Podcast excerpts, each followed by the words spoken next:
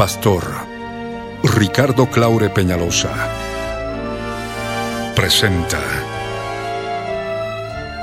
La Biblia en tu vida. Mensajes de la palabra de Dios para que su iglesia se prepare para testimonio a las naciones.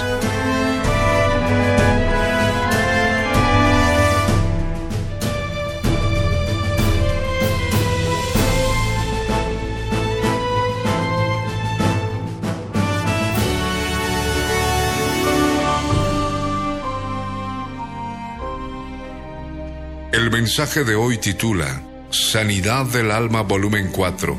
Está basado en el libro de Primera de Corintios capítulo 3 verso 16, Apocalipsis capítulo 1 verso 6. Fue grabado en vivo el año 1998 en la ciudad de Cochabamba, Bolivia, como parte de los tesoros de las cosas viejas y el 3 de febrero de 2013, por las añadiduras y otros detalles, como parte de los tesoros de las cosas nuevas no te vayas y escucha con atención.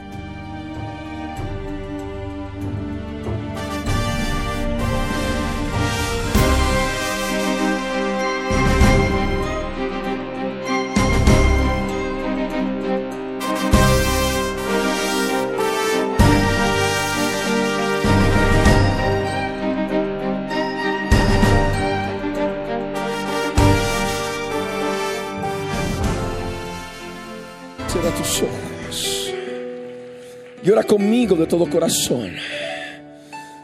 En el nombre de Jesús, en su presencia. Ora conmigo.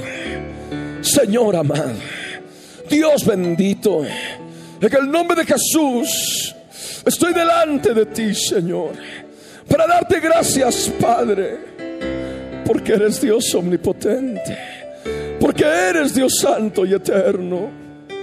Señor, en el nombre de Jesús, yo te clamo, Padre, yo te clamo, Señor, para que se haga tu obra, para que hables a mi vida a través de tu palabra, a través del verbo. Señor eterno, en el nombre de Jesús, tomamos autoridad sobre toda fuerza espiritual enemiga la atamos ahora y la reprendemos ahora. Fuera ahora. Sale ahora. En el nombre de Jesús. Toda fuerza maligna que quiera impedir recibir la palabra del Señor. Ahora, Padre, toma mi vida, Señor. Toma mi vida, Señor. En el nombre de Jesús de Nazaret. Gracias te doy, Padre. Gracias, Dios omnipotente. Bendito seas por siempre. En el nombre de Jesús. Amén. Amén. Así como están puestos de pie, les ruego que vean primeramente Primera de Corintios capítulo 3 verso 16. Un pasaje conocido por muchos que se constituye el ABC del cristianismo. Primera de Corintios capítulo 3 verso 16. Dice la escritura, aquellos que han nacido de nuevo, aquellos que han nacido del Espíritu Santo, y han sido regenerados en su espíritu por el poder del Espíritu Santo.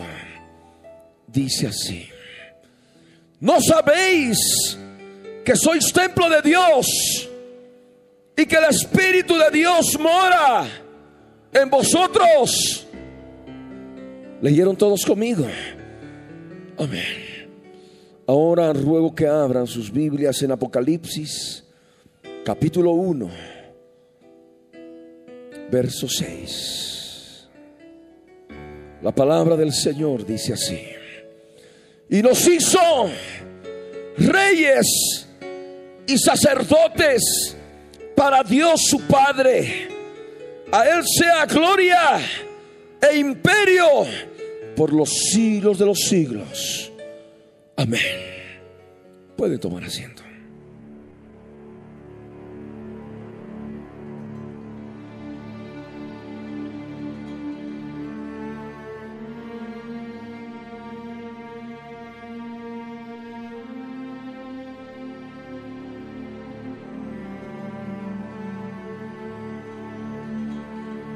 De esta manera, iniciamos esta última sesión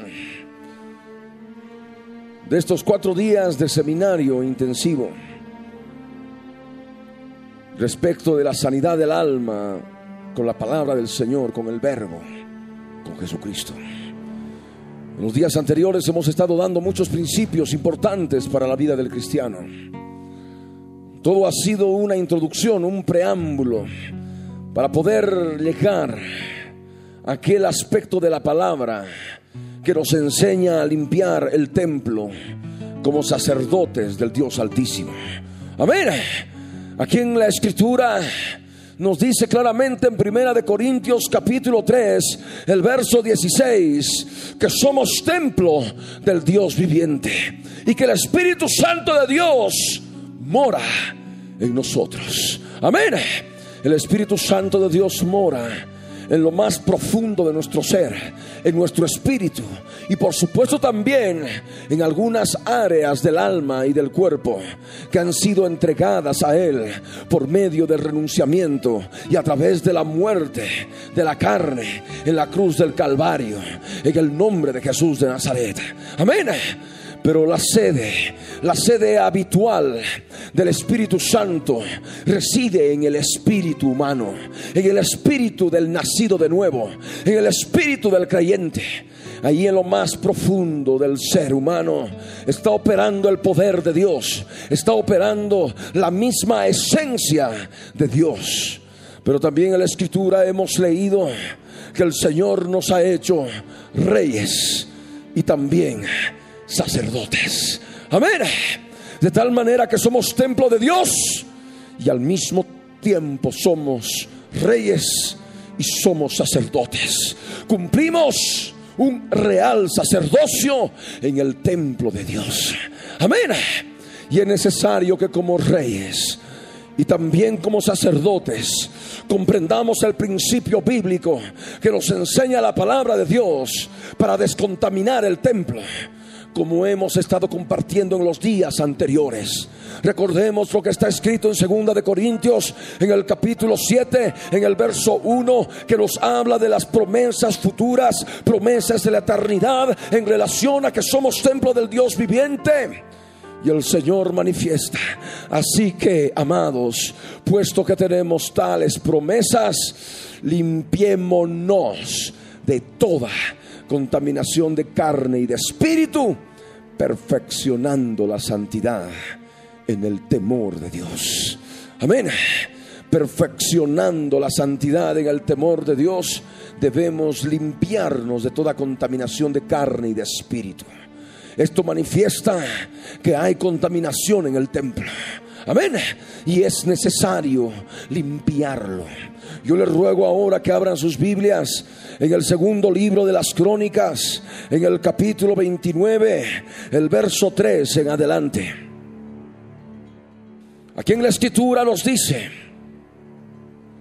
en el primer año de su reinado, Ezequías, el rey Ezequías, en el mes primero, abrió las puertas de la casa del yo soy el que soy y las reparó. Y es lo que el Señor ahora quiere que disiernas en relación a tu vida. Porque hoy sabes que tú eres rey. Hoy sabes a través de la palabra que tú eres rey. Y puedes seguir el ejemplo de Ezequías. Ezequías significa Dios fortalece. Y a través del ejemplo del reinado de Ezequías, vas a poder fortalecer tu vida espiritual. Y por ello determina hoy como el comienzo del primer año de tu reinado. Determina hoy como el mes primero. Amén. Y aquí en la escritura, la palabra, el verbo nos enseña que este rey abrió las puertas de la casa del yo soy el que soy y las reparó. Y es lo que tú tienes que ahora determinar en la casa. En la casa del yo soy el que soy. La cual eres tú como rey. Como rey agradable delante del Señor. Como rey obediente delante del Señor. Tú debes determinar primeramente las puertas de la casa las puertas que te comunican con el exterior. Amén. Y esas puertas son los ojos, esas puertas son los oídos. Amén. Esas puertas son las manos, esas puertas están en cada parte de tu cuerpo. Amén. Esas puertas han permanecido cerradas a la gloria del Dios de Israel cerradas a la revelación profunda de la palabra del Señor. Y de qué manera se cierran las puertas viendo las cosas que no se debería ver si no se está con el corazón limpio. Amén. Y al mismo tiempo también oír cosas que no se debiera, que dañan el corazón del alma. Amén y por otro lado también agarrar algo, robar algo con las manos que a uno no le pertenece. Y por supuesto también agarrar y tocar aquello que no es lícito. Amén. De esa manera, de esa manera se cierran las puertas las puertas de la casa, las puertas del templo. Aquí lo que el rey determinó es abrir las puertas para que entre nuevamente la gloria del yo soy el que soy, la gloria del Dios de Israel. Amén. De tal manera que tú ahora puedes entender que esas puertas necesitan ser abiertas, tomando la decisión en tu interior de poder ver en tu alma aquello que constantemente te aflige, aquello que constantemente te tienta, aquello que constantemente te agarra y deseas del mundo. Amén. A través de los ojos, a través del oído, a través del tacto con las manos, a través de poseer aquello que no te es lícito, aquello que el Señor no te ha entregado, aquello que el Señor no te ha concedido. Amén. De esa manera tú en la palabra determinas lo que es abrir las puertas de la casa. Amén. Puertas de la casa. Como las puertas se cerraron en aquellos días del Antiguo Testamento en el aspecto físico. Estuvieron cerradas tanto tiempo. Esas puertas se dañaron. Y por tanto el rey, el rey obediente a su Señor, el rey obediente a la palabra de Dios, vio que estaban dañadas esas puertas y decidió repararlas. Amén. Y es lo que tú tienes que reparar.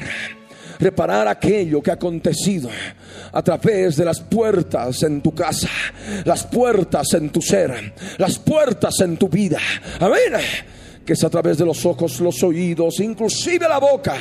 Y por supuesto también las manos, los pies y todo aquello que forma parte de tu cuerpo, inclusive la vida sexual.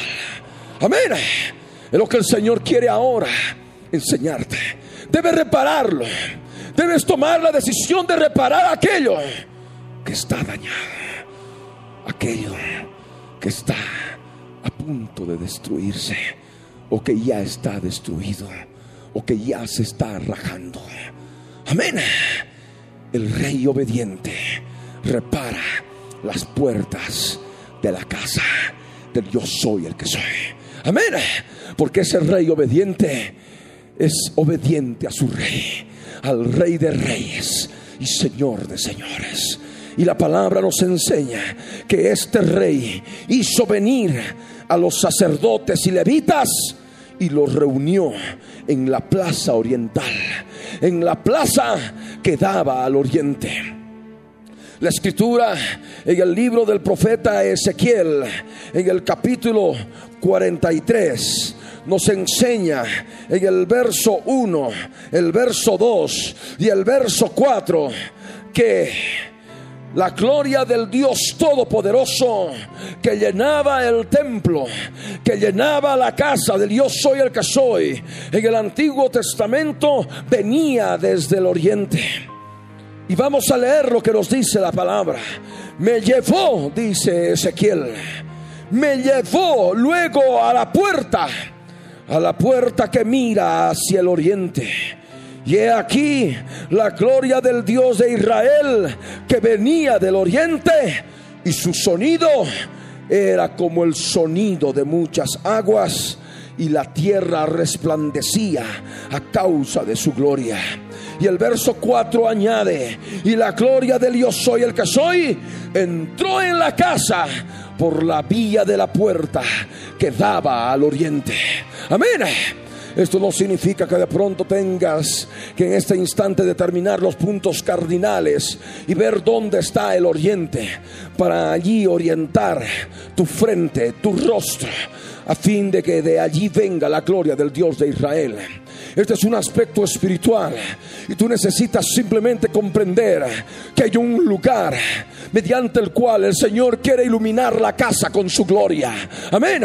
Quiere iluminar la casa en tu interior y simplemente tienes que disponer tu vida para poder mirar a Jesús de Nazaret, porque en él está revelado en su rostro la gloria del Dios de Israel. Amén.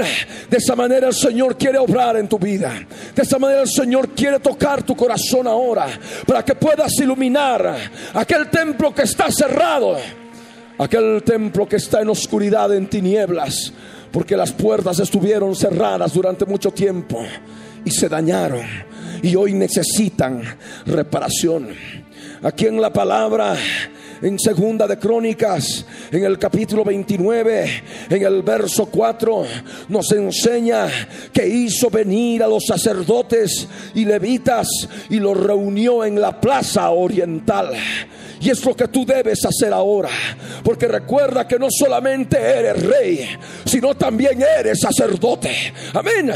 Cumples un real sacerdocio y cumples las funciones claras del rey obediente y las funciones claras del sacerdocio santo y agradable delante del Señor por medio de Jesucristo. Amén.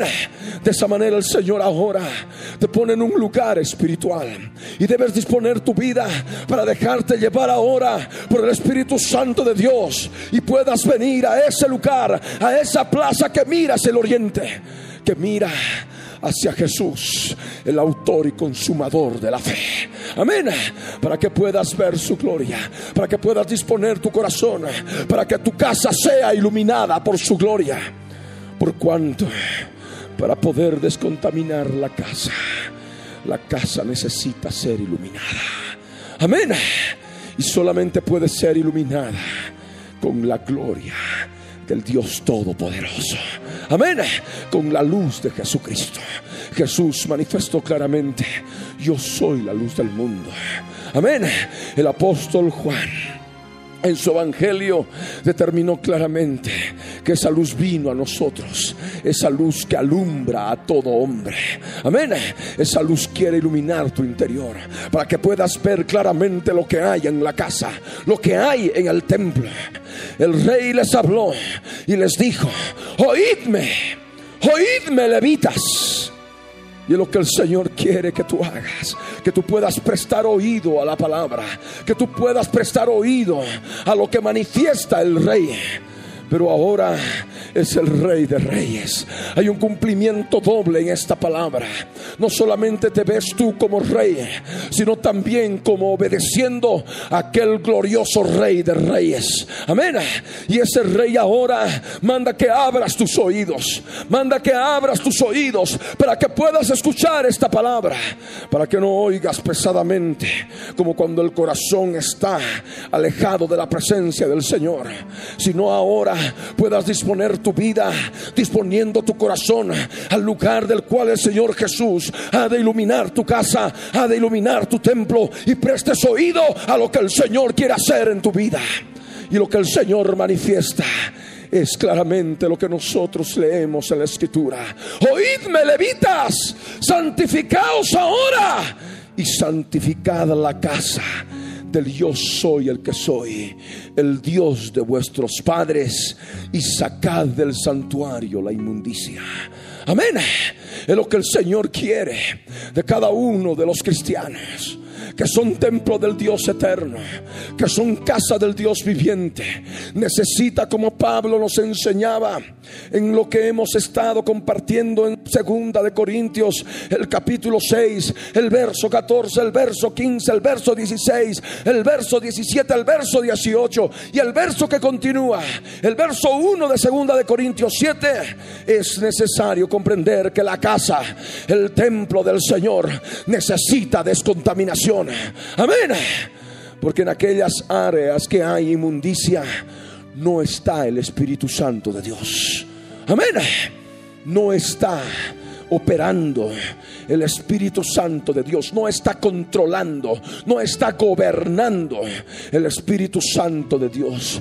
Para lograr que el Espíritu de Dios tome un control total, es necesario sacar la inmundicia de la casa. Amén. Porque el Espíritu Santo no puede estar donde está la inmundicia. Amén. Y eso es lo que tú debes entender. Hay áreas santificadas en ti seguramente, por supuesto que sí. Y ahí vas a poder sentir la presencia del Espíritu Santo de Dios. Pero por otro lado, en tu interior vas a encontrar áreas que no son santas, áreas que son inmundas, áreas que son impuras delante del Señor una amargura, un odio, es impureza, es inmundicia. Y ahí está operando no el Espíritu Santo, están operando fuerzas espirituales malignas contrarias al Espíritu Santo de Dios. Amén. Por ello es necesario limpiar la casa, es necesario descontaminar la casa. Por eso manifiesta, oídme levitas, santificaos ahora dice la escritura, dice el rey. No debes esperar a que pase mañana y pasado mañana y algún día. Lo que el Señor quiere es empezar ahora la santificación en tu vida. Amén. Santificar ahora la casa es lo que el Señor quiere de todos y cada uno de nosotros. Santificaos ahora y santificada la casa del yo soy el que soy, el Dios de nuestros padres. Nosotros tenemos por padres a Abraham, Isaac y Jacob, los padres de la fe y Abraham, Isaac y Jacob tenían por Dios al Dios de Israel. Por eso nosotros confesamos que nuestro Dios es el mismo Dios de Israel, aquel que creó los cielos y la tierra. Amén. Cuando nosotros hablamos de Dios, debemos ser claros en cuál Dios creemos. Creemos en el Dios de Israel, aquel que creó los cielos y la tierra y se ha revelado en esta dispensación de la gracia a través de un nombre que es sobre todo nombre, el nombre de Jesús de Nazaret. Amén. Creemos en ese Dios.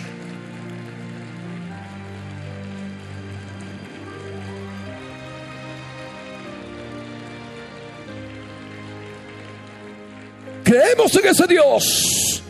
Y nosotros somos templo de ese Dios. Amén. Debemos comprender aquello. Templo de ese Dios todopoderoso el Dios de nuestros padres. Es la orden. Oídme, levitas, santificaos ahora y santificad la casa del yo soy el que soy, el Dios de vuestros padres, y sacad del santuario la inmundicia. Amén. La inmundicia. En aquellos días la inmundicia era era física. La inmundicia era palpable físicamente. Amén. Y de esa manera se contaminaba el templo con esa inmundicia física.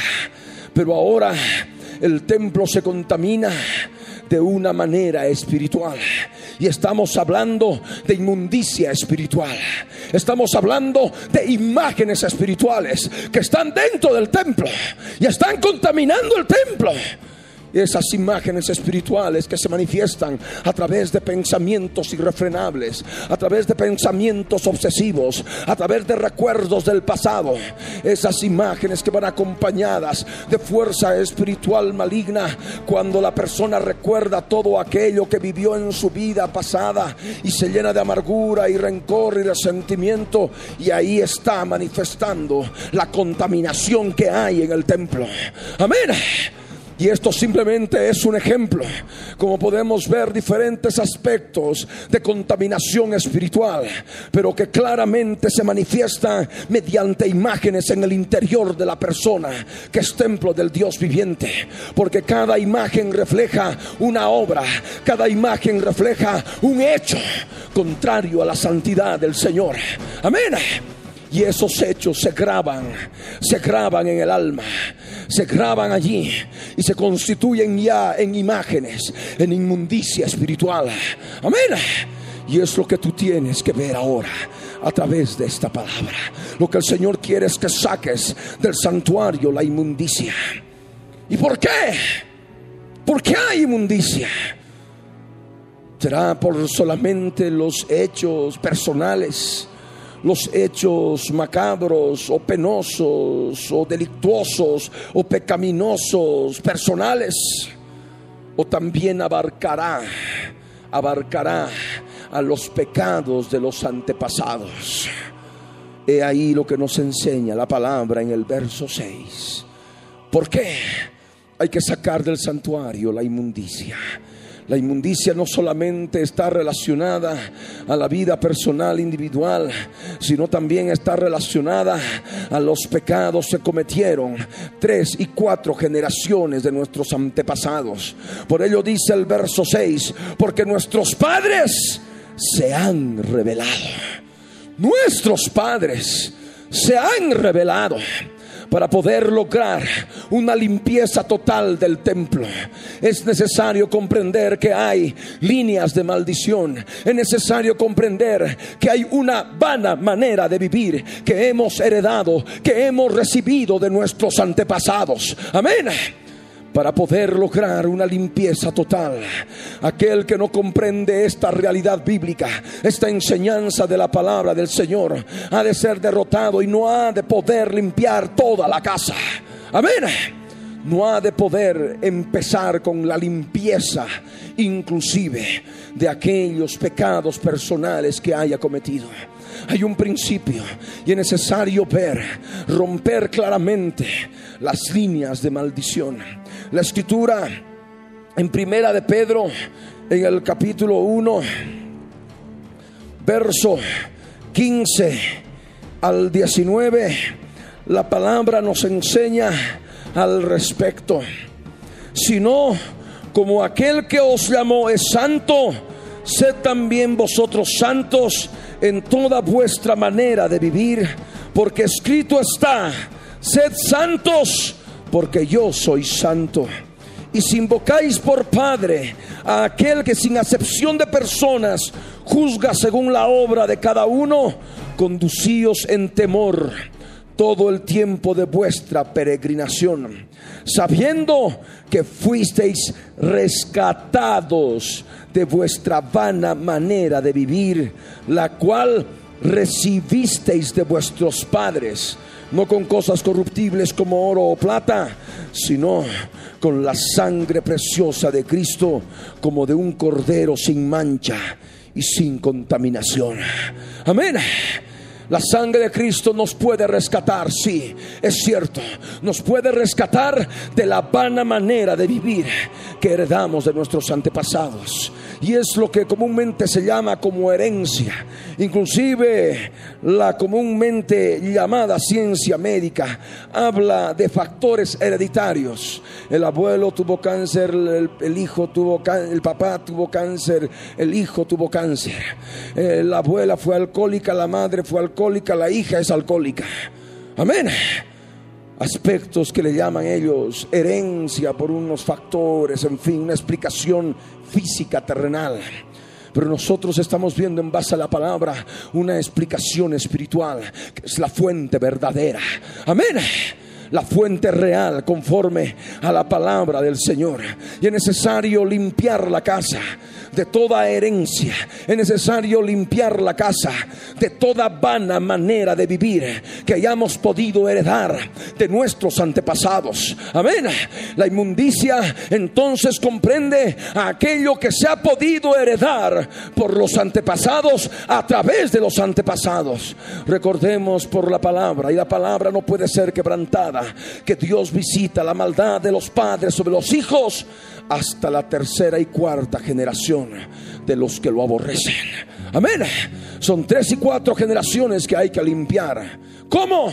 Usando la sangre de Jesucristo por medio de la fe. Amén. Es sencillo. Simplemente debes creerlo. Y estás ya en el punto de partida para empezar a limpiar la casa, para empezar a limpiar el santuario. ¿Cuántos dicen amén? Demos un aplauso al Rey.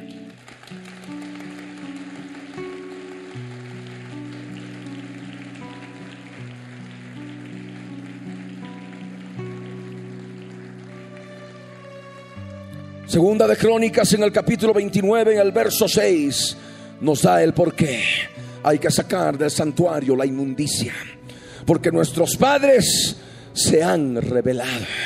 Y es necesario reconocer que los antepasados, los antepasados familiares han cometido rebelión contra Dios. Amén. Han cometido rebelión a través de diferentes aspectos y tantas otras cosas que ha podido haber en el pasado. Y puedes añadir y sumar tantas posibilidades. Lo que tú necesitas es buscar la presencia del Señor. Y aquello por lo cual sientas pedir perdón, vas a poder hacerlo. Y clamando para que la sangre de Cristo te limpie, vas a poder ser rescatado de aquella vana manera de vivir que hayas podido heredar de tus antepasados. Amén. Pero es necesario reconocerlo, porque nuestros padres se han revelado. Es lo que debe hacer el Hijo de Dios. Es lo que debe hacer el cristiano nacido de nuevo que desea de todo corazón limpiar la casa, limpiar el santuario. Amén. Pero también la escritura manifiesta que es necesario reconocer que los antepasados han hecho lo malo, lo malo ante los ojos del yo soy el que soy nuestro Dios. Apocalipsis capítulo 5 verso 6 nos enseña claramente que los ojos de Dios son siete. Y esos siete ojos, dice, son los siete espíritus de Dios. Pero también en la palabra, en Isaías, en el capítulo 11 nos menciona a esos siete espíritus de Dios que están obrando en tu interior porque tú has nacido de nuevo y el Espíritu Santo de Dios vive en tu interior.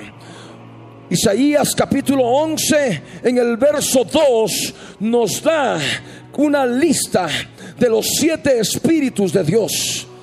Y por ello menciona al Espíritu Santo, el Espíritu de sabiduría, el Espíritu de inteligencia, el Espíritu de consejo, el Espíritu de poder, el Espíritu de conocimiento y el Espíritu de temor de Dios el espíritu de temor del yo soy el que soy.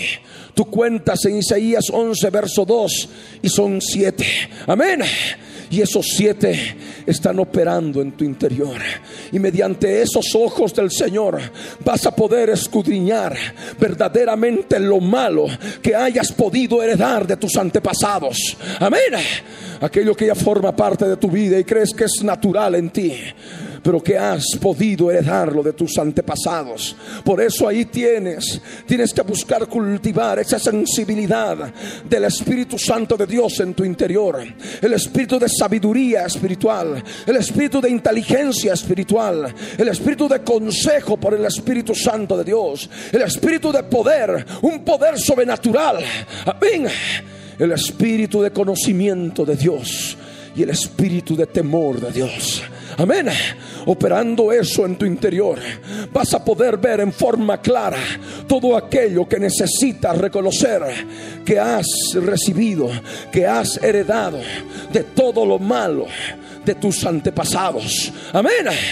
Y vas a poder pedir perdón con conocimiento espiritual claro delante de Él. Nuestros padres se han revelado y han hecho lo malo ante los ojos del yo soy el que soy nuestro Dios. Amén. Porque le dejaron, añade la escritura. Porque le dejaron, dice segunda de Crónicas 29, verso 6. Porque le dejaron y apartaron sus rostros del tabernáculo del yo soy el que soy y le volvieron las espaldas. Y eso es lo que ocurrió. Y eso es lo que ocurre en muchos cristianos. Se apartan, dejan al Señor y apartan sus rostros del templo. Apartan sus rostros de aquella verdad bíblica que nos manifiesta que somos templo del Dios viviente. Amén. De ese tabernáculo espiritual, si lo podemos llamar también de esa manera. Amén. Y le vuelven las espaldas. De cuántas maneras el cristiano le vuelve la espalda al Señor. De cuántas maneras el cristiano le deja y aparta su rostro de la presencia del Señor. Tú tienes que ver ahora las veces, los momentos, a través del Espíritu Santo de Dios, de qué manera tú te has ido alejando de Él.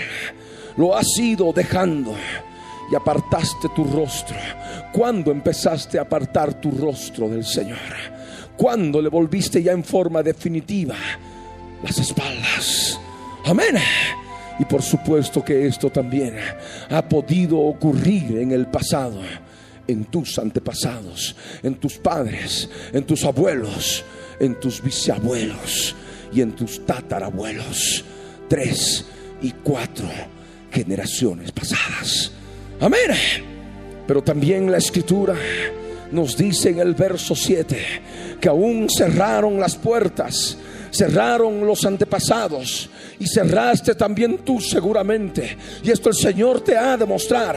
Aún cerraron las puertas del pórtico principal y apagaron las lámparas, no quemaron incienso ni sacrificaron holocausto en el santuario al Dios de Israel. Y eso es lo que acontece con muchos. Es lo que acontece con el pueblo cristiano. Cierra las puertas del pórtico principal. Ese pórtico tiene un nombre, es Jesús de Nazaret. Aquel que dijo, yo soy la puerta al que por mí entrare, hallará pastos. ¿Verdad? Saciará su alma, será salvo. Pues justamente lo que el Señor manifiesta acá en este verso 7 es que el cristiano y que inclusive también sus antepasados han cerrado, han cerrado las puertas del pórtico principal que da al oriente en la casa del yo soy el que soy. Amén. Y ese pórtico principal está en el corazón, en el corazón del alma, en el corazón del santuario, en el corazón de entrada al santuario. La Biblia determina una clara diferencia entre el templo y lo que es el santuario. El templo es el conjunto de atrio exterior, lugar santo y lugar santísimo. Pero cuando habla de santuario, se refiere más propiamente solamente al lugar santo y al lugar santísimo. Amén. Y ahí en el lugar santo, por supuesto, hay una puerta grande que comunica con el atrio exterior. Amén. Y esa puerta esa puerta al lugar santo es el corazón tuyo. Amén. Se cerró el corazón. Se cerró el corazón. Y es lo que el Señor manifiesta. Se cerró el corazón. Y es más, apagaron las lámparas. Aquella lámpara que debía iluminar en el interior. Se apagaron. Se apagaron el candelabro de siete brazos que debería iluminar el lugar santo, ya no estaba iluminando más, ya no estaba iluminando más. Y por supuesto también la gloria del Dios soy el que soy, revelada en el lugar santísimo, ya no estaba en el interior. Había abandonado la casa, había abandonado el templo por la apostasía de los reyes de Israel, que metieron inmundicia al templo, que metieron inmundicia a la casa del Señor. Amén de tal manera que tampoco en el lugar santísimo había iluminación. Las lámparas estaban apagadas Y nosotros sabemos que en nuestro lugar santísimo, nuestro espíritu tiene una función importante que nos alumbra cuando estamos marchando mal, cuando nuestro corazón está actuando mal delante del Señor. Y esa es la conciencia. La conciencia se constituye en una lámpara que nos alumbra. Amén. La conciencia en el espíritu, en lo más profundo de tu ser, en el lugar santísimo, se constituye en una lámpara que ilumina para que puedas ver aquello que está en oscuras, para que puedas ver aquello que está en tinieblas y que no le agrada al Señor. Lo que el Señor manifiesta en este verso 7 es que apagaron las lámparas. Y eso es lo que ocurre cuando la conciencia se mancha, cuando la conciencia se cauteriza, cuando dejamos de ver las cosas de Dios y empezamos a ver nuevamente las cosas terrenales, las cosas de los hombres. Y por supuesto también la mente deja de recibir iluminación espiritual y empieza a ver las cosas todo de forma lógica, de forma racional. Y no puede entender, tiene dificultad para poder entender las cosas que son de Dios, no las acepta fácilmente, amén, las rechaza y eso manifiesta que ya la mente está entenebrecida y no está iluminada con el conocimiento de la gloria de Dios a través de la faz de Jesucristo. Amén. Y ahí por ello la escritura nos dice, apagaron las lámparas, no quemaron incienso. La escritura nos enseña de que el incienso son las oraciones de los santos ahora en esta dispensación de la gracia que se acumulan en las copas de la ira, en las copas, en las siete copas que van a ser lanzadas en la consumación de la ira de Dios al terminar esta dispensación, esta presente dispensación. Como en el Antiguo Testamento ofrecían incienso en olor grato a la presencia del Señor, ahora para nosotros ofrecer incienso en el aspecto espiritual es hacer oración al Padre eterno. Amén. Y lo que aquí manifiesta el Señor es que descuidaron la oración. Descuidaron la oración. Por eso dice, no quemaron incienso. No quemaron incienso. Y eso es lo penoso. Cuando se descuida el sacerdocio espiritual en el templo y no se ora no se busca la presencia del Señor y no se ofrece incienso en olor grato en la misma presencia del Dios de Israel. Amén. Para que tú puedas descontaminar la casa es necesario que tú quemes incienso, que tú puedas hacer oración, de llevar vida de oración delante de Él. Pero también la palabra nos enseña y nos dice que tampoco sacrificaron holocaustos en el santuario al Dios de Israel. Los holocaustos se llevaban, se llevaban a cabo en el atrio exterior. Amén. Y la escritura nos enseña que nuestros cuerpos deben ser presentados en sacrificio vivo al Dios de Israel, que es nuestro culto racional. Y aquí el Señor manifiesta que no se ofrecieron ese tipo de sacrificios. El cuerpo fue llevado a cometer toda clase de impureza y de esa manera la casa se contaminó. Amén.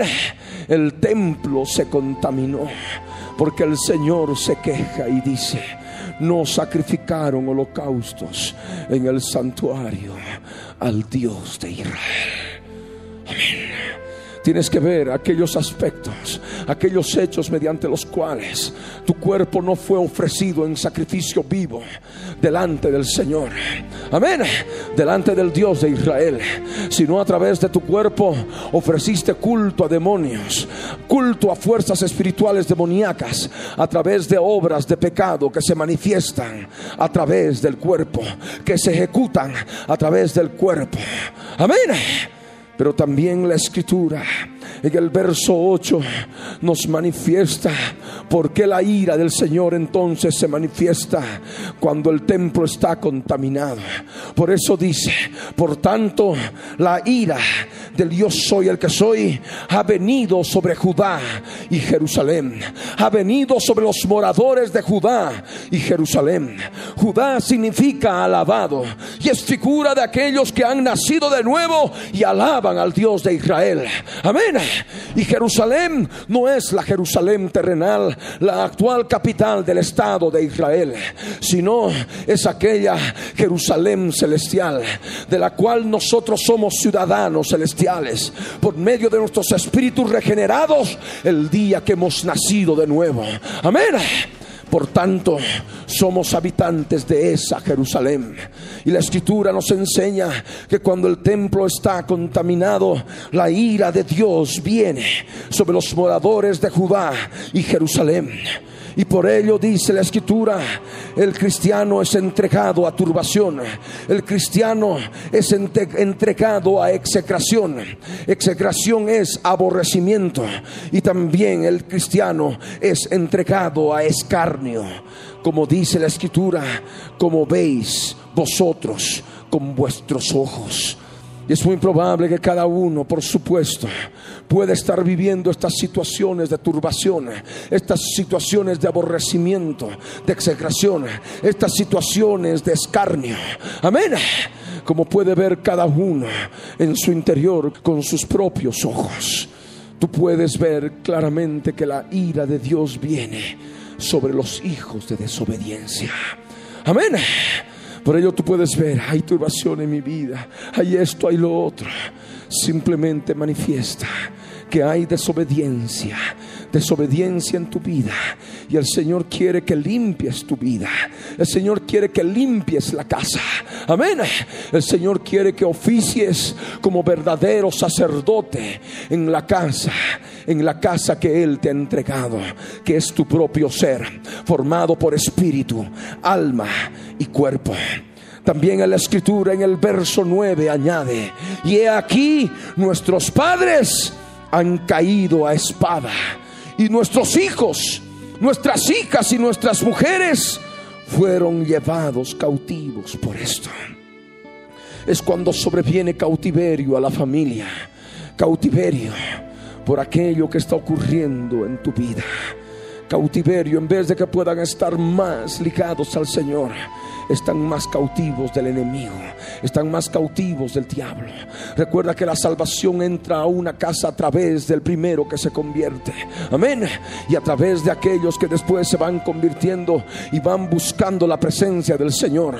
Pero si descuidan su sacerdocio, si descuidan su real sacerdocio, si descuidan lo que es limpiar la casa, sobrevienen estos aspectos. Los padres caen a espada, los hijos, las hijas y las esposas son llevadas en cautiverio. Amén. Cautiverio espiritual, cautivos del pecado, esclavizados por el pecado. Por ello tú ahora debes comprender lo que el Señor quiere hacer de tu vida. El Señor quiere que tú limpies la casa. Recordemos lo que Pablo decía y hemos estado compartiendo las sesiones anteriores. En segunda de Corintios, en el capítulo 7, en el verso 1, puesto que tenemos tales promesas, limpiémonos de toda contaminación de carne y de espíritu. Amén. Y tú debes hoy hacer un pacto con el Dios de Israel. Ahora tú debes determinar hacer un pacto con el Dios Todopoderoso para que aparte de tu vida el ardor de la ira que sobreviene a causa de la desobediencia. Por eso ahí en el verso 10 manifiesta, ahora, no mañana ni pasado, sino hoy, ahora, dice, he determinado como rey hacer pacto con el yo soy el que soy, el Dios de Israel, para que aparte de nosotros el ardor de su ira. Amén. Y este pacto es pacto de descontaminación. Este pacto es el nuevo pacto sellado con la sangre del cordero, porque la sangre es el instrumento que nos sirve para descontaminar la casa, para descontaminar el templo. Amén. Discierne la palabra y aplícala a tu vida ahora. Porque es necesario que tomes la decisión. Tomes la decisión ahora de limpiar la casa. utilizando la sangre del nuevo pacto. Amén. También la escritura en el verso 11 manifiesta el Señor. Hijos míos, dice, no os engañéis ahora porque el Señor os ha escogido a vosotros para que estéis delante de Él y le sirváis y seáis sus ministros y le queméis incienso. Es lo que Él quiere de ti apagaste las lámparas, cerraste las puertas, no quemaste incienso, no sacrificaste holocaustos en el atrio exterior al Dios de Israel. Pero ahora el Señor te manifiesta lo que tú debes hacer a través del nuevo pacto. Amén. A través de este nuevo pacto que vas a hacer hoy con Él. El Señor te llama hijo porque eres también su hijo. Amén. Todos aquellos que creen en su nombre les dio potestad de ser hechos hijos de Dios, de ser llamados hijos de Dios. Amén. Tú no eres hijo del diablo, tú eres hijo de Él. Por eso el Rey de Reyes y Señor de Señores te llama hijo mío. Hijos míos, dice, no os engañéis ahora. Tú no debes engañarte. Deja de engañarte y de autojustificarte. Deja que el Señor obra en tu interior y te muestre claramente aquello que está contaminando el templo, aquello que dejaste de hacer y por lo cual, por lo cual dejaste de oficiar como sacerdote en el templo, dejaste de cumplir ese real sacerdocio. El Señor te hace saber como hijo suyo que eres, que te ha escogido para que estés delante de él, para que estés en su presencia. Amén. Para que puedas estar en todo momento delante de Él, oficiando como sacerdote en su templo, en la casa la cual eres tú. Para que estéis delante de Él, dice, y le sirváis, y seáis sus ministros, y le queméis incienso. El Señor quiere que le sirvas. El Señor quiere utilizar tu vida. Pero para poder utilizar tu vida, el Señor quiere, quiere limpiar la casa. Tú no puedes esperar años a que se limpie totalmente la casa para recién tomar la determinación de servirlo. Amén. Simplemente ahora tú debes tomar la determinación, saber que el Señor quiere que le sirvas y en la medida que le vayas sirviendo, la casa vas a ir limpiándola y el Señor te va a ir enseñando. El Señor te va a enseñar a ministrar. Amén. Ministrar sacrificio vivo en su templo, ministrar sacrificio vivo en su casa, como el Señor manifiesta, porque Él quiere que seas ministro de Él. Seáis sus ministros, dice la Escritura, y le queméis incienso. El Señor, el Señor se agrada cuando le quemamos incienso a través de la oración. Amén. Debemos hablar con Él. Él tiene en todo momento ganas de hablar contigo, ganas de hablar con Él. Por eso es necesaria la oración. Amén. La oración es importante en la casa. La oración es importante en el templo. La oración es importante para poder descontaminar el templo. Es necesario comprender que la oración es hablar directamente con Dios. Y es lo que enseñamos en cada culto. Ustedes ya se han acostumbrado a poder hablar directamente con Él. No necesitan ver a alguien para poder contarle sus problemas. Simplemente acuden al Señor y empiezan a hablar con Él sintiendo su presencia. De esa manera le están quemando incienso. De esa manera están siendo ministros en su templo. De esa manera le están sirviendo para descontaminar la casa, la casa que es tu propio ser, tu propia vida. En el verso 12 nos dice que entonces se levantaron los levitas y nos da una cantidad de nombres de los levitas que se levantaron. Y es lo que tú debes hacer el día de hoy. Tomar la decisión, obedecer al rey obedecer a ese real sacerdocio y levantarte.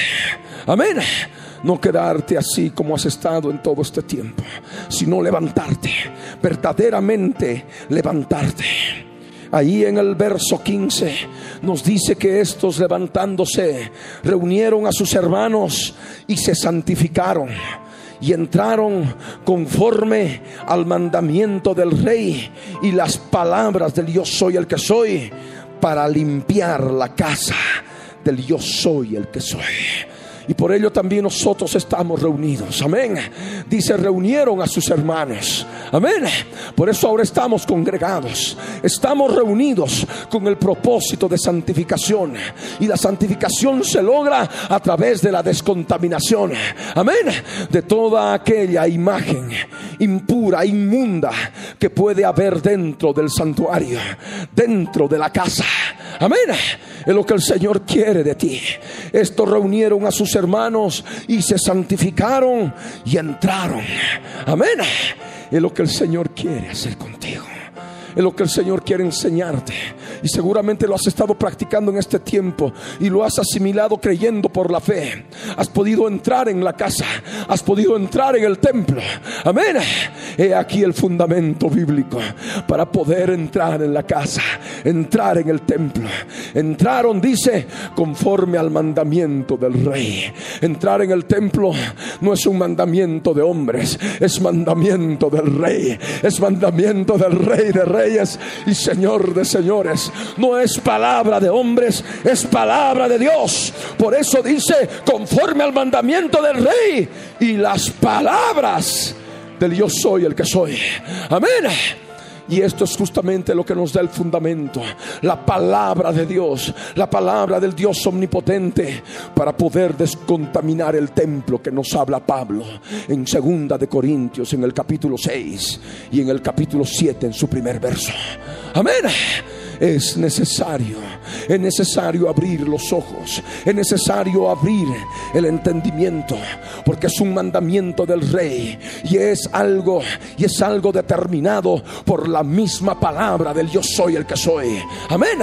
Es necesario, como dice el verso 15, limpiar la casa. Amén. ¿Cuántos dicen amén? Demos un aplauso al Señor.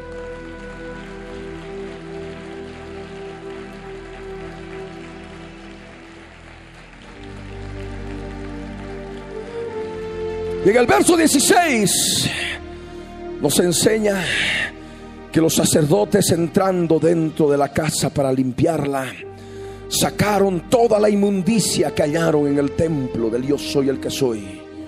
La sacaron a dónde? Al atrio exterior, al atrio de la casa del Dios soy el que soy. Y de allí los levitas la llevaron fuera. ¿A dónde? Al valle del Cedrón al torrente del Cedrón. Los sacerdotes, conforme esta palabra, entraron en el templo. ¿Con qué propósito? Con el propósito de limpiar el templo. Amén. Y sacaron toda la inmundicia que hallaron. Es decir, buscaron, escarbaron. Porque el término hallar significa que buscaron. Amén. Buscaron hasta hallar. Y todo lo que hallaron lo sacaron primeramente al atrio. Al atrio exterior y de allí lo llevaron a ese basural, a ese basural que había en el torrente del Cedrón. Ahí tiraban la inmundicia física palpable. Amén. Ahora nosotros debemos, como habíamos compartido hace un instante, debemos echar esa inmundicia espiritual al torrente del Cedrón. Amén. A los basurales espirituales, a los lugares secos. Amén. A los lugares secos donde se van los espíritus inmundos, las inmundicias espirituales, cuando salen de la casa, cuando salen del templo, cuando salen del hombre. ¿Cuántos dicen amén? Para muchos que han estado constantemente siendo ministrados a través de los cultos, de pronto a través de esta palabra se les aclara la revelación que ya pudieron experimentarla previamente, pero que hoy se fundamenta a través de lo que está escrito en la Biblia. Amén. Los sacerdotes entraron dentro de la casa y tú como sacerdote del Dios vivo debes entrar dentro de la casa. Amén. Debes entrar en tu casa debes entrar en el templo de Dios. Amén. ¿Con qué propósito? Para limpiar la casa. No hay otra manera. No hay otra forma para poder para poder entrar a la casa. Uno tiene que tener el propósito de limpiarla. Amén. Limpiar la casa. Y dice la escritura que sacaron toda la inmundicia que hallaron en el templo. Tú debes buscar Amén. Debes buscar hasta hallar. Debes entrar a los lugares más recónditos del lugar santo, los lugares más recónditos, más oscuros. Y ahí están esas imágenes, imágenes del pasado, recuerdos del pasado, hechos del pasado, que están ahí plasmados claramente en el lugar santo. Amén. Y están contaminando el templo. Te impiden que sirvas al Señor. Te impiden que puedas servir al Señor en eficiencia. Porque sobreviene, cuando están estas imágenes, sobreviene desesperación, zozobra y depresión y doble ánimo. Y bueno, tú conoces todo aquello que experimentas en tu vida. Aquello que desde hace tantos años te impide servir plenamente al Señor. Amén. Por eso es necesario que ahora abras tus ojos y descubras lo que el Señor quiere hacer contigo. Sacar toda, toda, no dice parte, dice toda la inmundicia. Amén. Toda la inmundicia espiritual debe salir. Amén. Deben salir primeramente al atrio exterior. Y el atrio exterior es tu cuerpo. Dice la escritura que sacaron todo lo que hallaron en el templo al atrio de la casa. Amén. Y el atrio de la casa es el atrio exterior, es el cuerpo.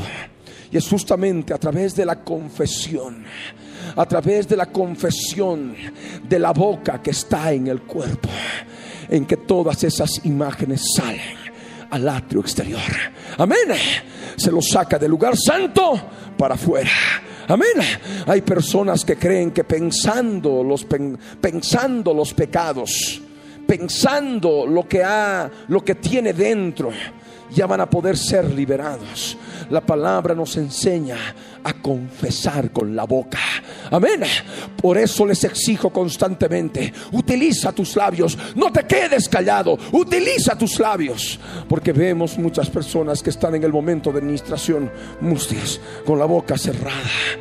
Y eso manifiesta o que tienen desconocimiento de la palabra o no tienen un corazón determinado a buscar la limpieza interior. Amén. Pero aquel que determina hacer este nuevo pacto con el Señor ha de utilizar su boca. Amén. Para sacar afuera todo lo que haya en el alma, todo lo que haya en el lugar santo. Amén. Confesándoselo a quien? Al Rey de Reyes y Señor de Señores. Al Dios de Israel. Al Dios Todopoderoso. De ahí lo importante que es la confesión. Primera de Juan capítulo 1 verso 9 nos dice, si confesamos nuestros pecados, Él es fiel y justo para perdonar nuestros pecados y limpiarnos de toda maldad. No dice, si pensamos en nuestros pecados, él es fiel y justo para perdonar nuestros pecados y limpiarnos de toda maldad. Los pecados no se los piensa, los pecados se los confiesa. Amén.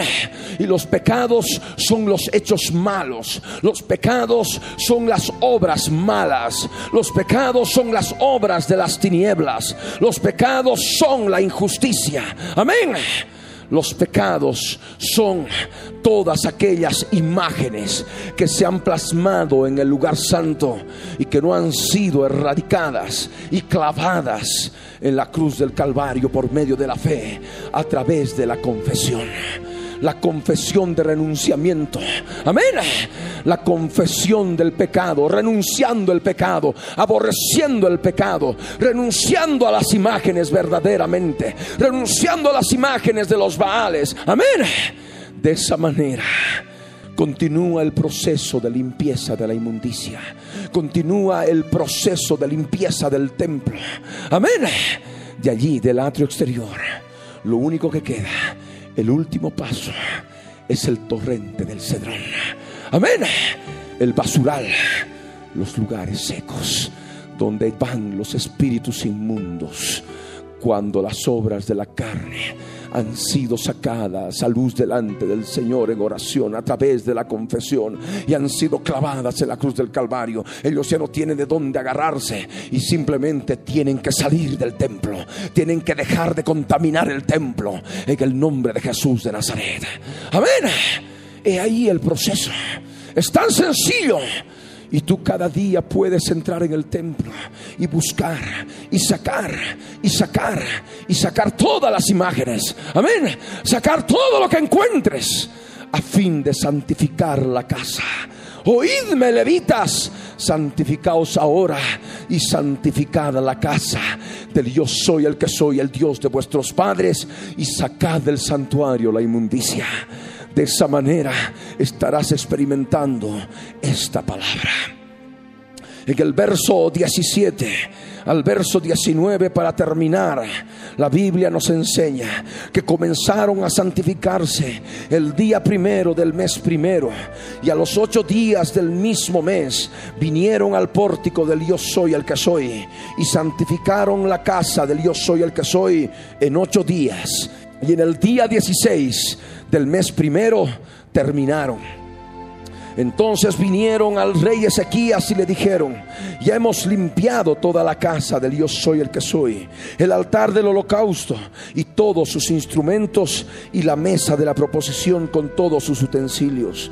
Asimismo hemos preparado y santificado todos los utensilios que en su infidelidad había desechado el rey Acaz cuando reinaba y aquí están delante del altar del yo soy el que soy. Amén en muchas vidas, en muchos cristianos, en muchos de nosotros, por no decir en todos nosotros, siempre en algún momento de la vida espiritual ha operado no un rey Ezequías, sino un rey Acaz. Amén.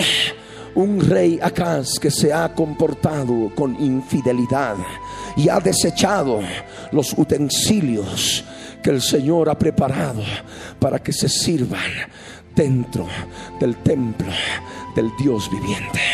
Amén. Por eso ahora es necesario retomar, retomar el ejemplo y no ser más Acaz, sino ser un rey Ezequías. Amén.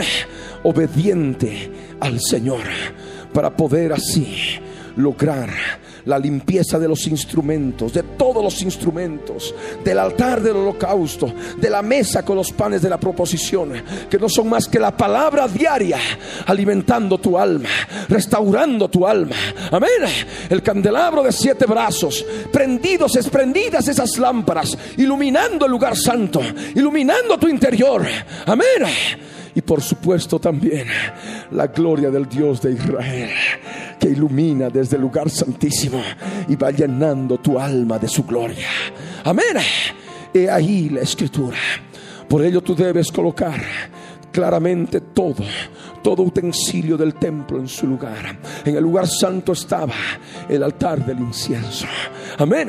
Ese incienso mediante el cual nosotros oramos, mediante el cual nosotros adoramos en su presencia y alabamos su nombre y alabamos su amor y alabamos su misericordia. Amén.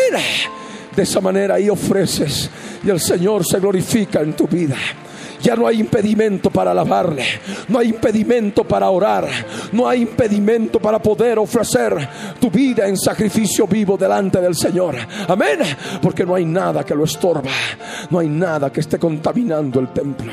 Esto no ocurre como algunos pensarán, ocho días, dieciséis días. No lo tomes en una forma literal. Amén. Porque el Señor nos ha, nos ha enseñado a tomar la cruz cada día hasta que Él venga.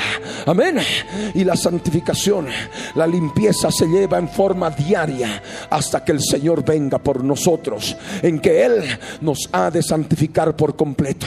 Y por ello la escritura nos dice que todo nuestro ser debe ser guardado, irreprensible, irreprochable hasta su venida. Cuando habla de todo nuestro ser, habla del templo con todas sus partes, con sus tres partes, espíritu, alma y cuerpo. Amén. Demos un aplauso al Señor.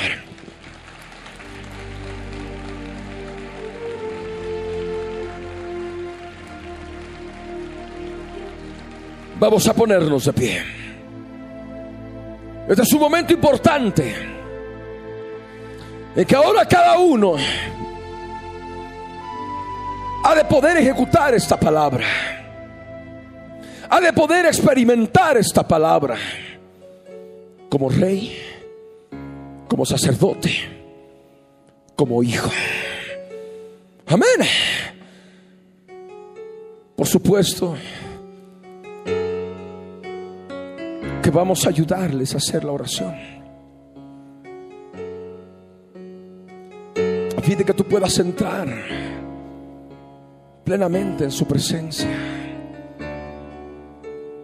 y reconozcas aquello por lo cual tantas veces te comportaste como el rey Acaz. Y fuiste infiel. Y desechaste los instrumentos de la casa. Y por ello se cortó la comunión. Y por ello dejaste de orar, dejaste de ofrecerle incienso, dejaste de alabarle, dejaste de ser ministro, dejaste de servirle, desaparecieron las ganas de servirle, ya no hubo más ganas, desapareció la fuerza de servirle, desapareció el gozo. Y tantas otras cosas. Ahí donde estás, en el nombre de Jesús de Nazaret, cierra tus ojos, inclina tu rostro y ora conmigo de todo corazón en su presencia. Entra ahora en su presencia. Y quémale incienso a través de esta oración. Señor amado, Dios bendito, en el nombre de Jesús, estoy delante de ti, Señor, porque he descubierto que las puertas del templo han estado cerradas, Señor están dañadas, Señor. Y necesito abrirlas para que me ilumines con tu gloria, Señor, a través de Jesucristo. Señor eterno, muéstrame las maneras, los hechos mediante los cuales he cerrado las puertas de la casa y he dañado estas puertas, Señor en mi atrio exterior, en mi cuerpo, Señor. Dios del cielo, ahora mi Dios, por tu Espíritu Santo, llévame a la plaza que mira hacia el oriente, que mira hacia aquel lugar en que está Jesús, el autor y consumador de la fe porque ahora quiero poner mis ojos en Él. Señor, como sacerdote tuyo, mi Dios. En el nombre de Jesús, he escuchado tu voz, he escuchado tus palabras, he oído como levita, he oído también como sacerdote. Señor eterno, necesito santificarme ahora, necesito santificar la casa necesito santificar este templo tuyo, Dios eterno, Dios amado. Dios de Abraham, de Isaac y de Jacob. En el nombre de Jesús he decidido, Señor, sacar del santuario la inmundicia. Necesito hacerlo, Señor, porque hemos pecado contra ti. Mis antepasados, Señor, hemos pecado contra ti. Señor eterno, perdóname mi Dios por todavía conservar en mi alma la vana manera de vivir en que se manifestaban las obras de la carne de mis antepasados. Hemos pecado, Señor. Hemos hecho impíamente, Padre. Rescátanos, Señor, con la sangre del Cordero de toda vana manera de vivir, de toda herencia de maldición. Dios del cielo, ayúdame a ver con tus siete espíritus, Señor, todo hecho malo que haya heredado de mis antepasados, todo hecho malo personal, individual en mi vida, Señor. Yo te ruego, mi Señor, en el nombre de Jesús, que tú me ayudes, mi Rey porque necesito saber de qué manera, Señor, te he dejado muchas veces. Me he apartado de ti, Señor. Quiero ver los hechos malos por los cuales te he dejado, por los cuales me he apartado de tu presencia. He apartado mi rostro de tu tabernáculo, de tu casa, de tu templo, Señor. Y te he vuelto las espaldas. Muéstrame, Señor, todas aquellas veces en que he cerrado las puertas del pórtico principal. Mi corazón, Señor, que se ha endurecido. Muéstrame, Señor, cómo he apagado las lámparas, manchando mi conciencia, cauterizando mi conciencia y dejando de recibir entendimiento espiritual en mi alma a través de tu palabra. Muéstrame, Señor. Yo te ruego, Padre, en el nombre de Jesús de Nazaret. Habla hoy.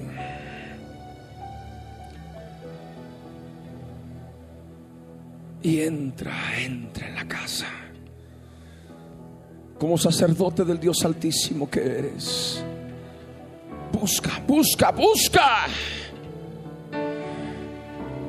Busca.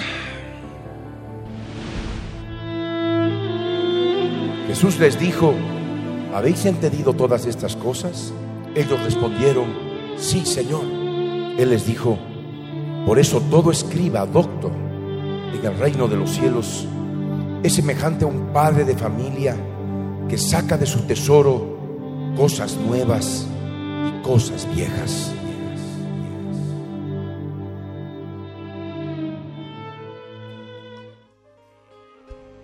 Mi amado, mi amado,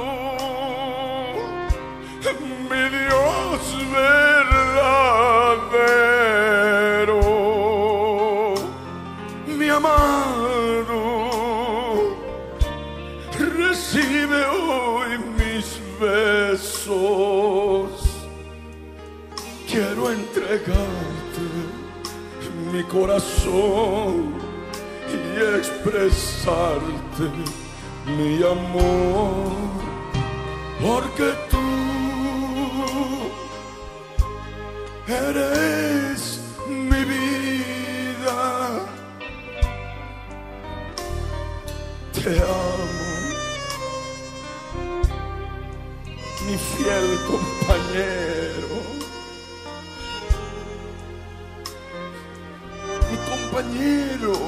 desierto,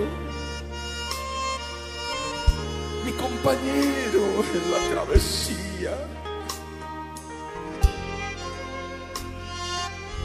mi compañero en el camino.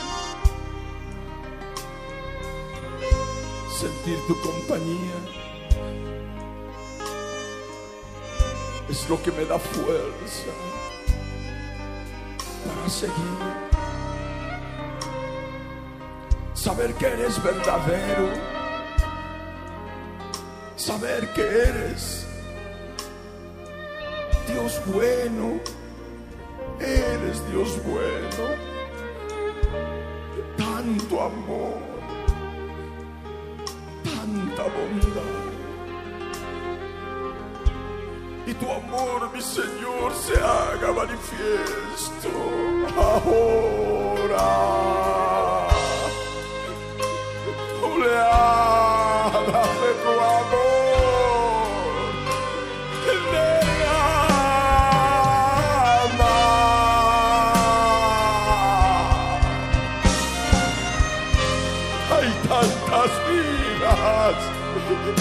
Que necesitan de tu amor.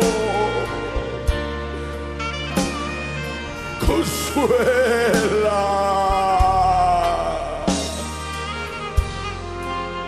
Derrama tu amor. El fuego de tu amor.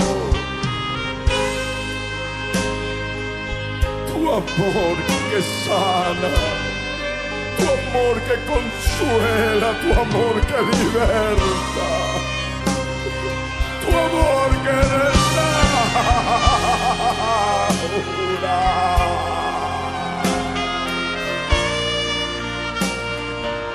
tu amor que restaura vidas destrozadas.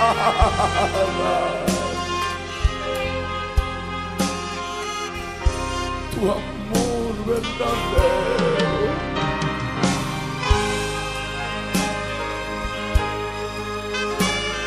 Tu amor perfecto.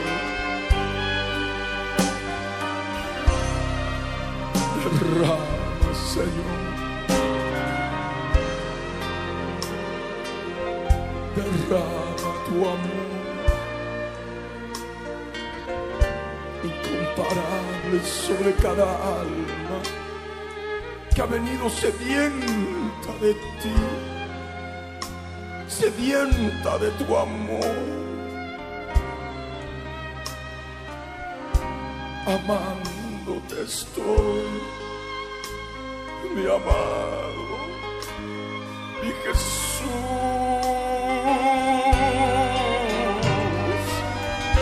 de Nazaret,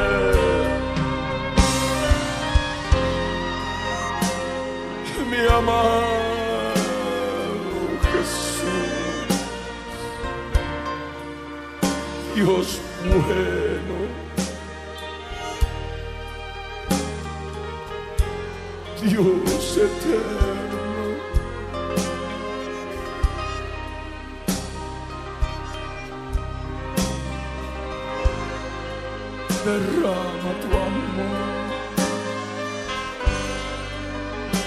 Ponte la mano en la frente.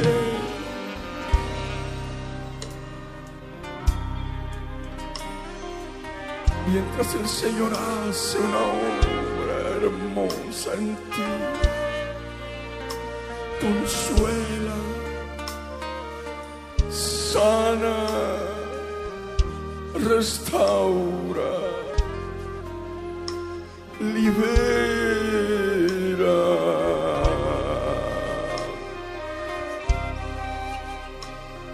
Tu amor, tu amor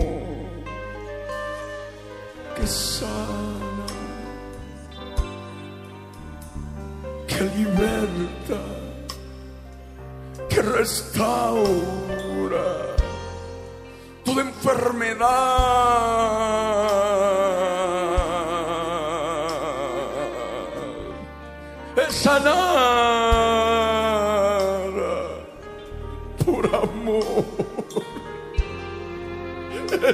Verdad.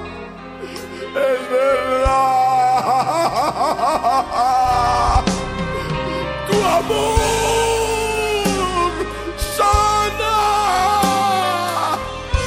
Ahora lo entendemos. Sana. Solamente tu presencia de amor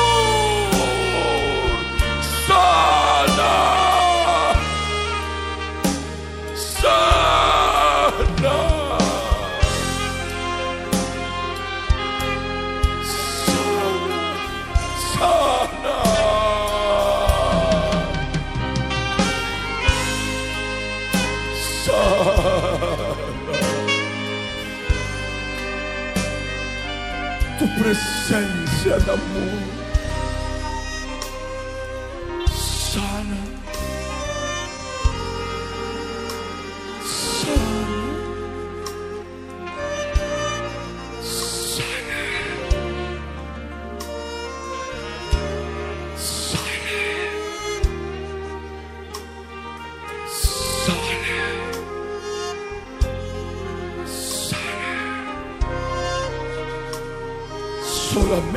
tu presencia de amor infinito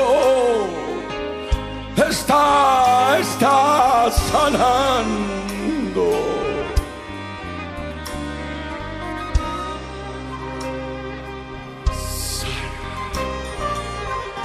Sana corazones heridos.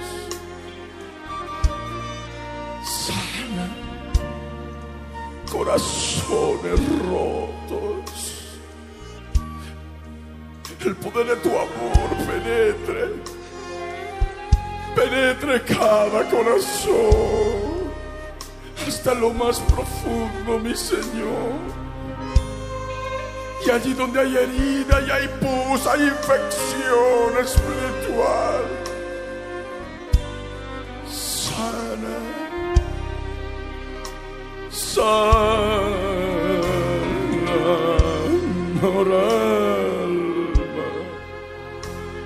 alma. almas que necesitan de tu amor. Sana estas almas, mi Señor, derrama oleadas, tu amor es tu amor bendito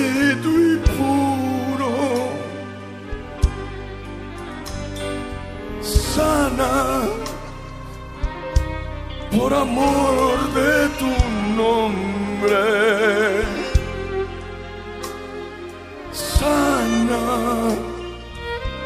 con tu amor infinito yo te ruego que lo sanes con tu amor inconmensurable. Hazlo ahora. Yo te ruego, mi amado, sana toda alma que esté herida. Sana toda herida que hay en el alma. Restaura, mi Señor, cada alma y corazón. Es tu amor bendito y puro. Derrama tu amor infinito. Amado, sana tú las heridas con el poder de tu amor, con el poder de tu perdón. Sana ahora, mi amado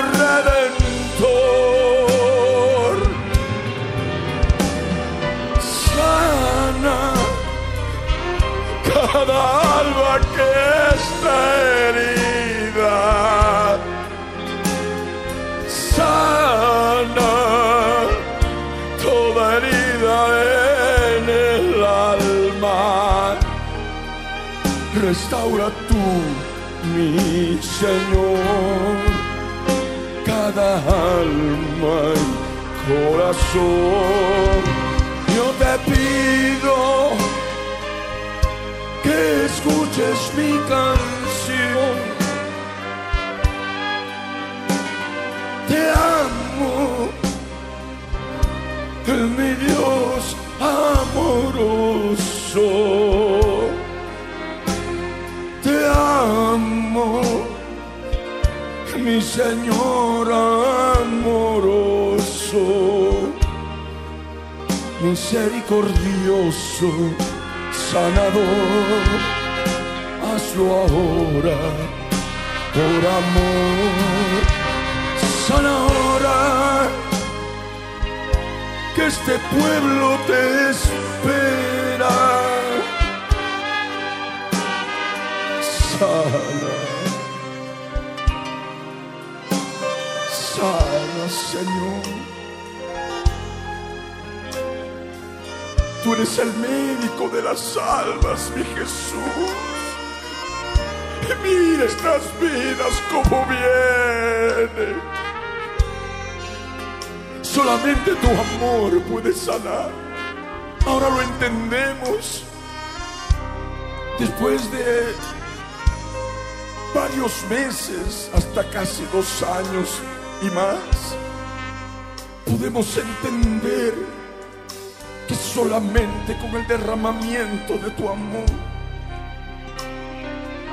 podemos ser sanados. Podemos ser restaurados, liberados, transformados. Solamente con tu presencia de amor, tu amor infinito, tu amor inconmensurable, tu amor verdadero. ¿Cómo no poder amar? Amarte con pasión. Pasión es lo que tengo por ti. Pasión es lo que tengo por ti. Pasión por ti, mi Jesús. Es lo que tengo aquí.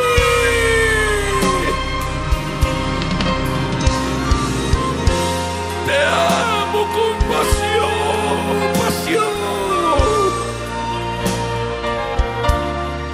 Te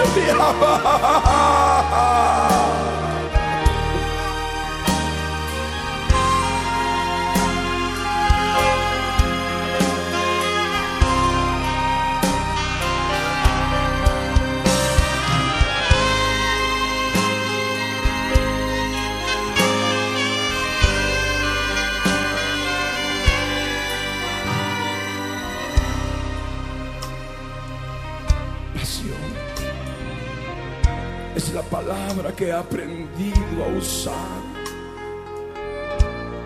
para poder entender tu amor. Y pasión es la palabra que quiero usar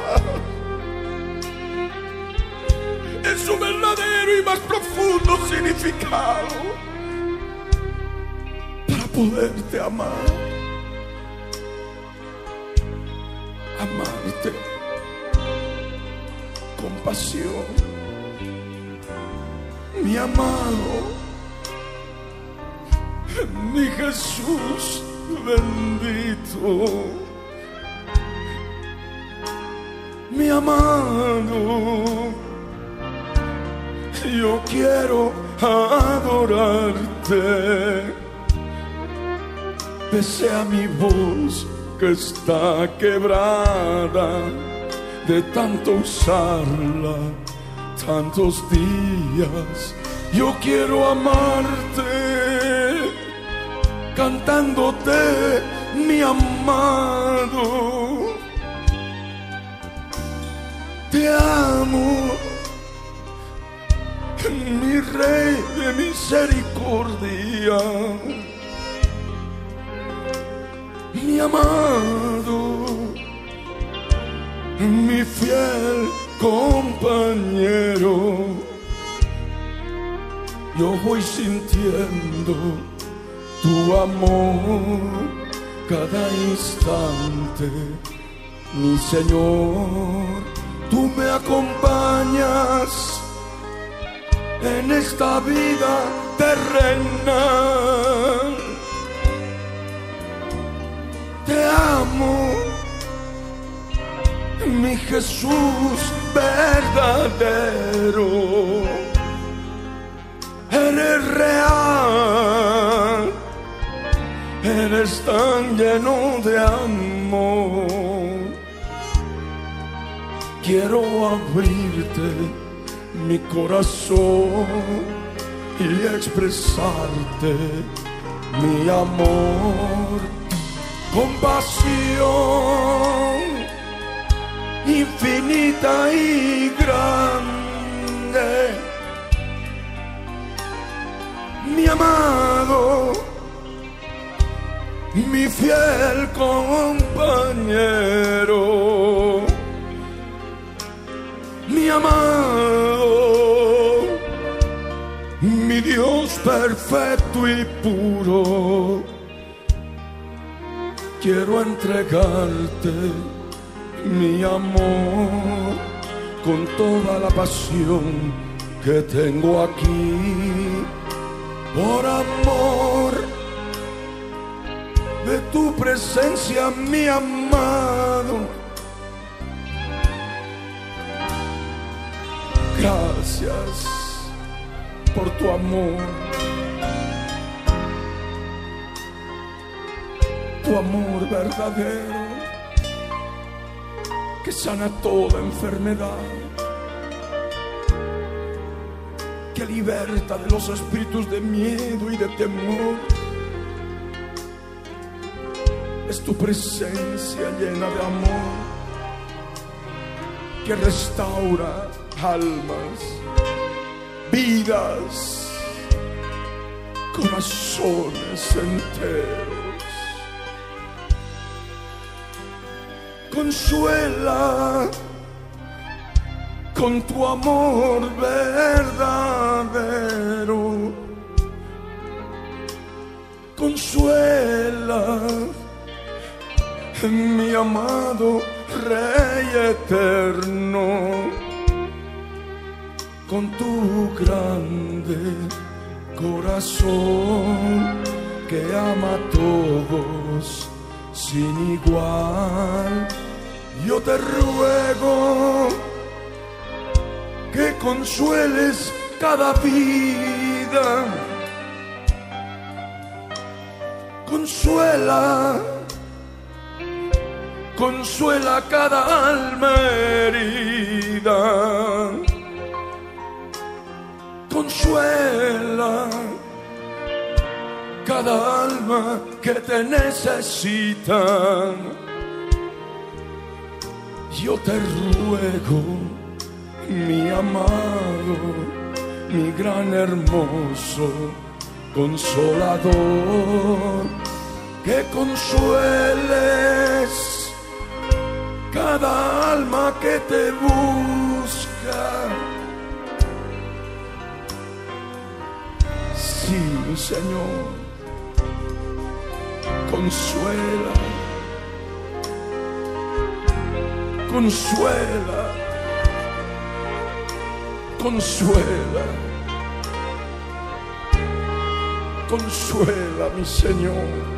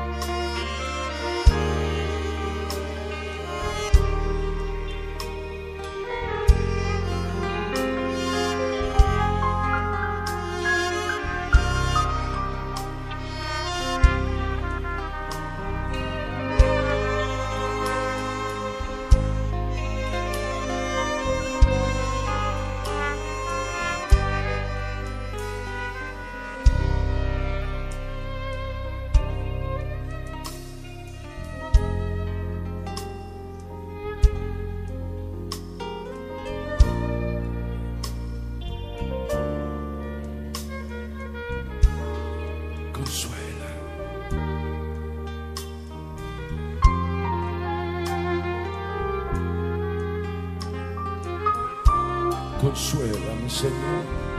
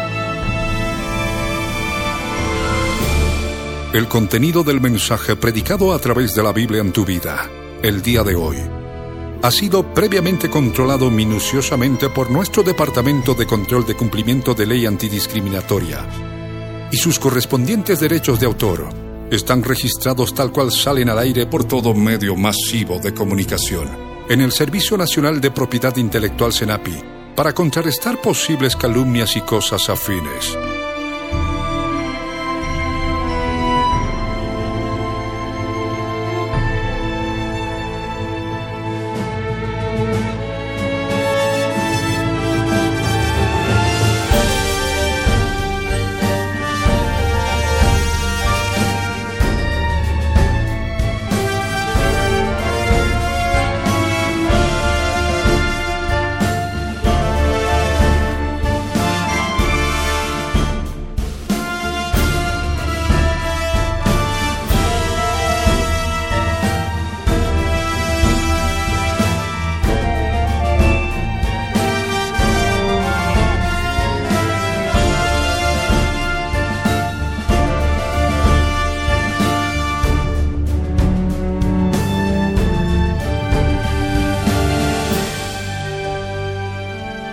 El pastor Ricardo Claure Peñalosa presentó La Biblia en tu vida. Mensajes de la palabra de Dios para que su iglesia se prepare para testimonio a las naciones.